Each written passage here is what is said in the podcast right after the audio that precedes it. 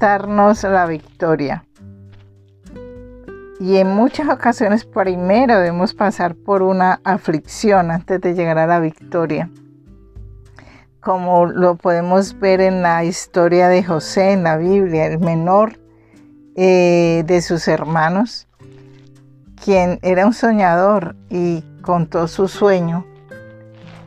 Y él quería, él soñaba que iba a estar en, autoridad y ahí muy por encima aún de sus hermanos y de su papá. Y los hermanos le decían, ve, el soñador. Le tenían envidia porque además el papá lo quería muchísimo y le regaló una manta de colores y lo hacía, lo hacía ver eh, diferente y superior, ¿no? Ante sus hermanos. Y quisieron matarlo, pero finalmente no lo mataron, sino que lo vendieron como esclavo. Y pasó por muchos procesos y finalmente el sueño de este, de este niño se cumplió. Y así podemos estar nosotros, muy probablemente. Eh, hemos tomado decisiones equivocadas, hemos tomado caminos que no nos han llevado hasta ese momento a la victoria. Pero, y eso te puede causar sensación de frustración, de amargura, de tristeza, yo porque hice esto, lo otro. Pero hoy Dios te dice que Él transforma todas esas situaciones para bien y que te va y que nos va a sacar a victoria. Y dice el Señor que cuando nuestra vida se la ponemos a Él en sus manos y aún le oramos y si es de arrepentirnos porque hemos hecho las cosas inadecuadamente, Dios siempre nos va a dar la victoria, sin importar lo que vivamos durante el proceso para alcanzarla. Y en la medida que avanzamos nos volvemos más fuertes, porque la confianza en Él aumenta Mediante el proceso superamos varias cosas. Superamos el temor. Cada vez que emprendemos un proyecto, un camino, una nueva vida, cualquiera que sea nuestro inicio, el temor hace parte de ese comienzo, porque hay incertidumbre, hay duda y hay hasta desconfianza.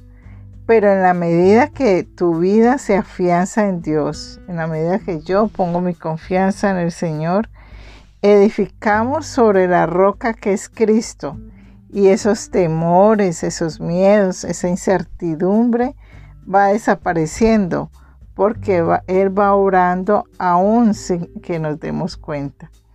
Él es un experto en trabajar y nosotros mm, debemos volvernos esas, eh, ejercitar esa fe, saber que Él está actuando aunque no lo podamos ver. En segundo lugar, debemos enfrentar esos gigantes. Esos gigantes son personas que quieren hacernos mal por envidia, por rabia, por resentimiento otros sentimientos que el enemigo coloca en ellos. Y muchas veces los coloca en los cercanos, en el jefe, en el compañero, en personas claves o en tu esposo y se, o esposa y se vuelve el obstáculo para conquistar ese propósito que Dios tiene en su vida y en tu vida. Y no permiten estas personas que logremos la victoria. Pero nuestro gran Dios que tiene todo bajo su control, Él sale a nuestro rescate. Es posible que hayamos perdido unas batallas, pero no hemos perdido la guerra. Y el Señor toma esas derrotas y a través de esas derrotas nos lleva más fortalecidos a la nueva batalla, esa nueva batalla en la cual ya no vamos solos, sino que vamos con Él y vamos a vencer y a salir en victoria.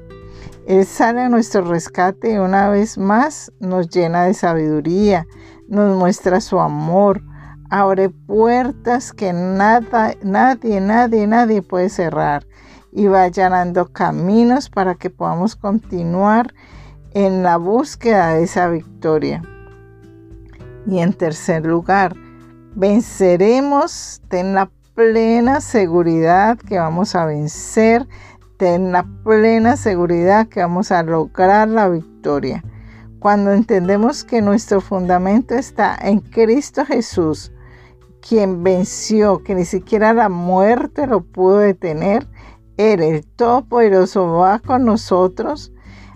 Tenemos que cobrar esa fe y cobrar esa importancia y nuestra visión se amplía porque reconocemos que somos más y más y más que vencedores en Cristo Jesús. Visualizamos que la victoria está en Él y que Él ya no la entregó. Solo debemos creer, recordar que todo es posible para quien cree. Si tú lo crees, hecho está.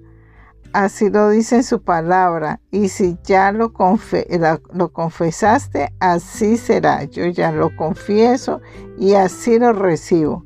Caminar con Cristo me hace vencedora y obtengo la victoria en todas las áreas de mi vida, sin importar lo que oponga, pues ya puedo avanzar con la certeza que Él está conmigo todos los días de mi vida hasta el fin del mundo. Siempre Dios está conmigo. Si Dios está conmigo, ¿quién contra mí? Si Dios está, está conmigo, soy victoriosa en Cristo Jesús. Oremos, no hay temor. Gracias Padre Celestial porque me has quitado todo temor porque me haces consciente de que no hay gigante que pueda detenerme si tú estás conmigo. Si tú estás conmigo, siempre, Señor, estará en victoria. No hay ningún estado de ánimo que supere el gozo que Dios me entregó y me hace fuerte para lograr la victoria.